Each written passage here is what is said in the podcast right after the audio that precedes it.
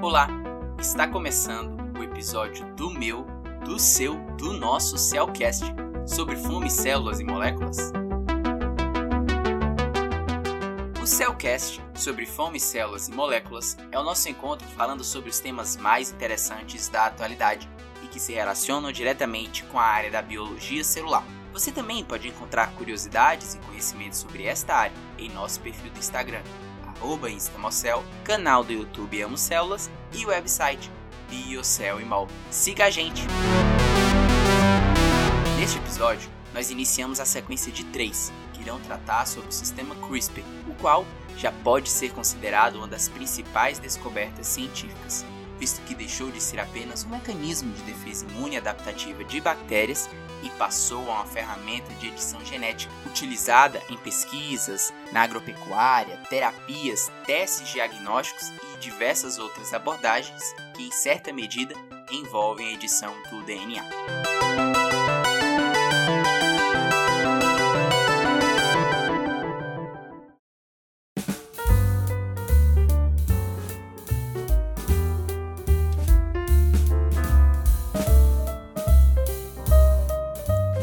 Bactérias são microorganismos procarióticos unicelulares, ou seja, são constituídos por uma única célula e não possuem nem envoltório nuclear nem organelas. Por isso, são ditos seres procariotos. Porém, não se engane com a simplicidade celular desses organismos, uma vez que, somando a massa de todas as bactérias que ocupam o globo, encontramos um número que é maior à massa de todos os animais, considerando inclusive os maiores da Terra. Em síntese, isso quer dizer que a biomassa das bactérias é grandiosa e maior se comparada aos demais organismos que já mencionei, ficando atrás apenas das plantas. Nesse sentido, há uma grande variedade de espécies bacterianas, e assim, por consequência ou não, há uma grande quantidade de tipos virais que infectam as bactérias, exigindo que essas, assim como nós, tenham uma resposta imunológica para garantir a sua sobrevivência em meio a esses ataques. Mas a pergunta é: é possível um microorganismo unicelular poder exercer uma resposta apropriada a diversas infecções virais de tipos virais distintos?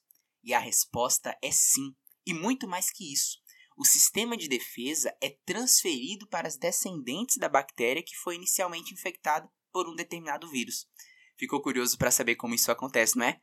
Fica aqui que eu te conto.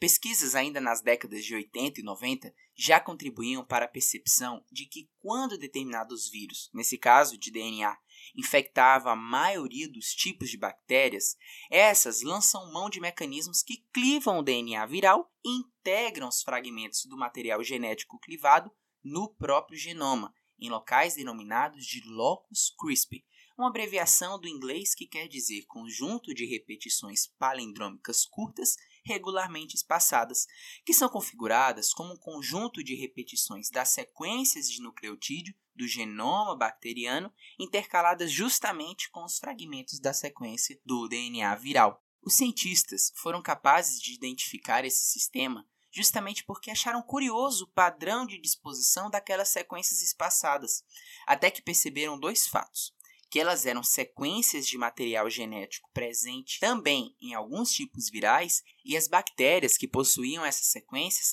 eram resistentes a infecções por esses vírus. Para que essas informações fiquem mais claras, imagine o seguinte: a bactéria possui seu próprio material genético e incorporado a este estão presentes os fragmentos de DNA de alguns vírus, com os quais ela se infectou ao longo da sua curta vida. As descendentes dessas bactérias acabam herdando também essas sequências virais em seu DNA. Porém, a simples existência do fragmento do DNA viral no genoma bacteriano não é suficiente para que haja uma resposta à invasão do vírus.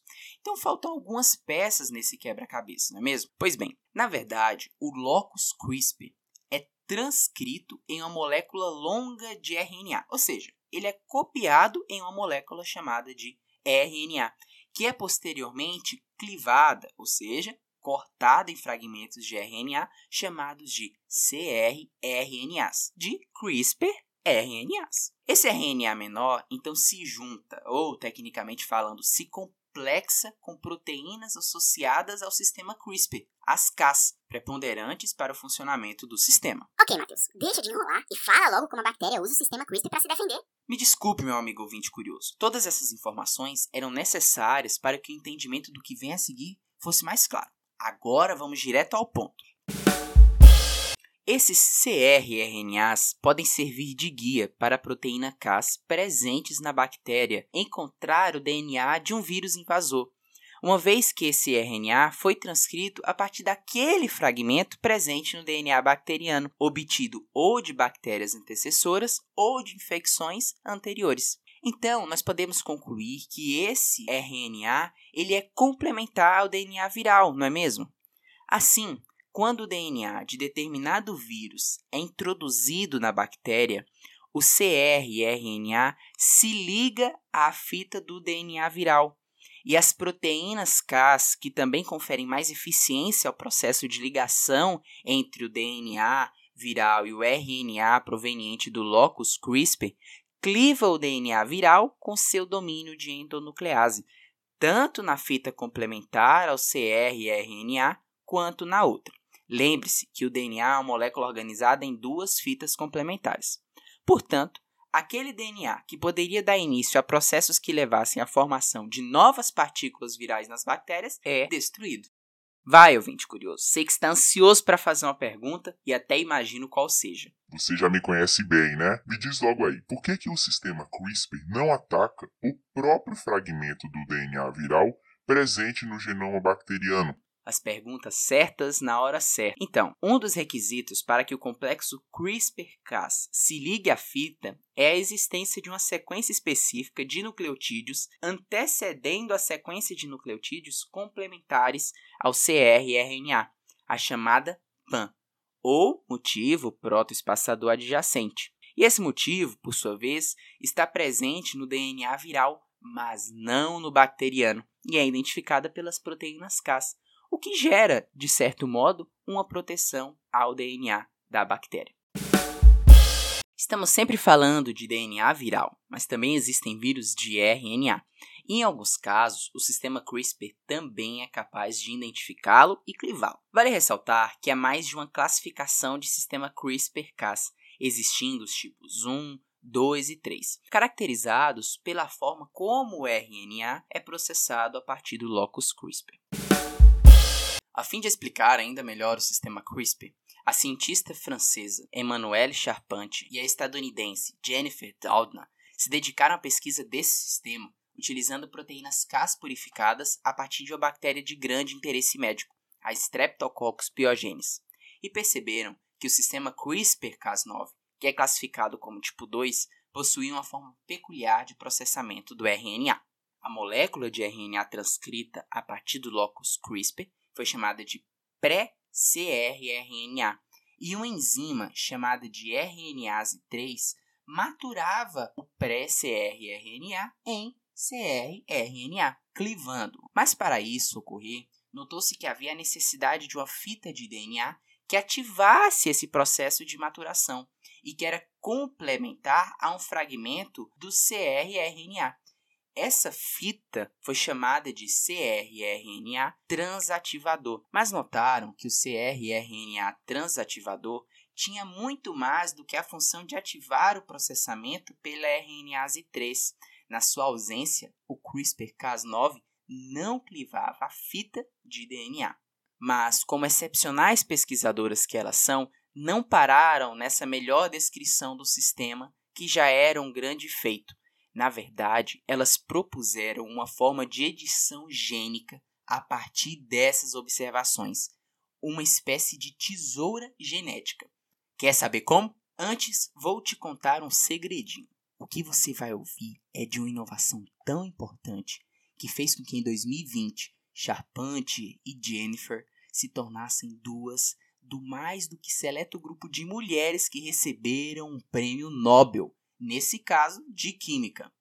Elas propuseram e constataram que o sistema CRISPR-Cas9 poderia ser utilizado para editar o DNA-alvo, mas agora não proveniente de um genoma viral, mas um DNA-alvo de interesse do pesquisador. E elas constataram isso produzindo sequência de RNA quiméricos, uma junção de tipos em uma única molécula de RNA e que possuíam tanto as características do RNA transativador quanto do crRNA, permitindo que esse RNA projetado pelo cientista tanto se ligasse eficientemente a Cas9 quanto à fita de DNA complementar, e portanto a fita que era alvo.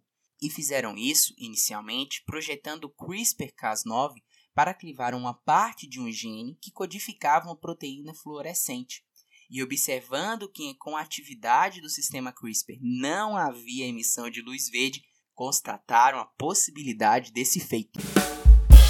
As utilidades disso são tão ilimitadas que os limites de sua utilização deixam de ser orçamentários, tecnológicos ou estruturais e passam a ser éticos, porque se torna possível editar, por exemplo, partes do DNA humano, de animais, de plantas, enfim, o DNA. Imagine que há uma mutação no DNA de um indivíduo que faz com que ele tenha uma determinada característica, como uma doença.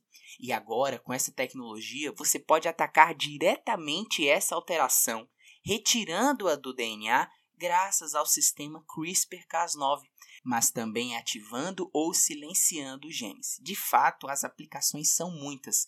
E é claro que eu não te deixaria sem a devida apresentação dessas possibilidades e outras nuances da técnica. Por isso, agora que você já a conhece e a entende, pode acompanhar nos próximos episódios desse módulo a evolução dela e a possibilidade de utilização do sistema CRISPR-Cas9 na pecuária, no tratamento de doenças cardíacas e do câncer.